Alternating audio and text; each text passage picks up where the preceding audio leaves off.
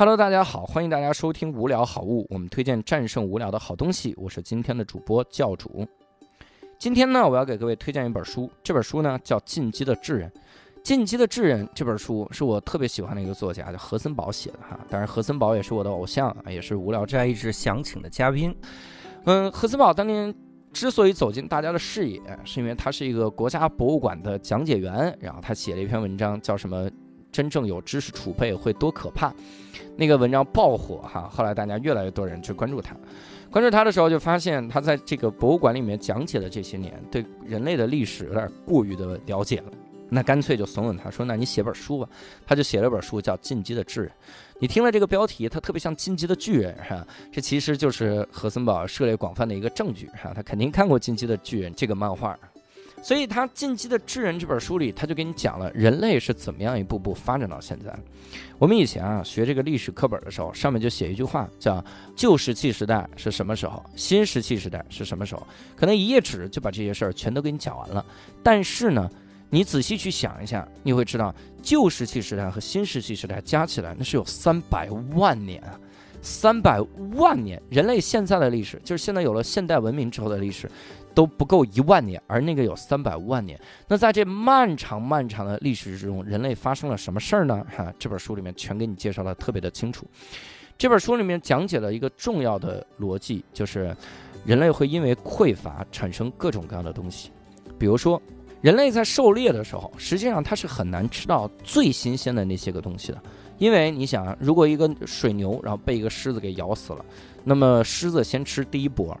然后同时呢，呃，再来一些猎狗啊，他们吃第二波哈，然后呢，再来一堆秃鹫，他们吃第三波，可能就剩下一点点什么内脏什么玩意儿，然后骨髓人类才要吃，所以人类被逼成这样而产生了文明。比如说我只能吃骨头，那我吃骨头，那骨头里面的骨髓我想吸怎么办？所以那就没办法产生了石器啊，研制出了石器这种东西，砸开骨头。再比如说，这本书里面还介绍了很多关于匮乏的这个东西，叫人类由于当年过于匮乏，所以不得不选择直立行走。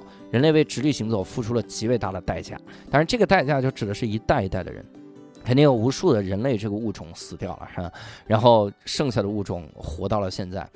当时人类为了直立行走，做了一件非常重要的事情，那就是他要把自己的胚胎提前生出来，因为当你直立行走的时候，你这个骨盆的这个。空间不是很大，你不可能把一个胎儿都生了成型了一岁了才把它生出来，是吧？很难。所以呢，人类在进化过程中就要把一个完全没有自我生存能力的那么个胚胎生出来，然后把它养大。这就是人类为直立行走付出了很大的代价。我们现在看到一个婴儿在一岁之前，这玩意儿都很难说它是个动物，是吧？就完全不具备任何的生存能力。这是人类的幼崽。你看长颈鹿呢？长颈鹿嘣儿一声生下来，那小孩就会走路了，是吧？多神奇！所以这部书里面讲的有无数个这种精彩的小故事，以及各种各样的知识。你听了之后呢，真的会觉得人类的进化历史非常非常不容易，很多事情你也就看开了。嗯，我觉得这本书更重要的一件事情是能让你知道很多的事情不是简单的一句话，它不是只有一个结果或者只有一个开头，它中间经过了无数次的推演。比如我们说现在我们的人是什么样的人？我们是由什么人的后代？很多人说是北京人，实际上不是，因为北京人是直立人种，直立人早就已经灭绝了。我们是智人的后代，哈，我们都是来自于东非那么一个人。所以这本书越看越带劲儿，我建议你看完了之后顺手就把《人类简史》也看了，因为呃书嘛哈，相同的观点呢都是大同小异，所以看的时候可能就帮你补上了很大的一个知识的漏洞。你在看《人类简史》的时候就会轻松愉快哈，看一看《人类简史》里面关于智人是怎么活下来，怎么击击败尼安德特人，那就是通过传八卦哈，所以各位赶紧八卦传起来。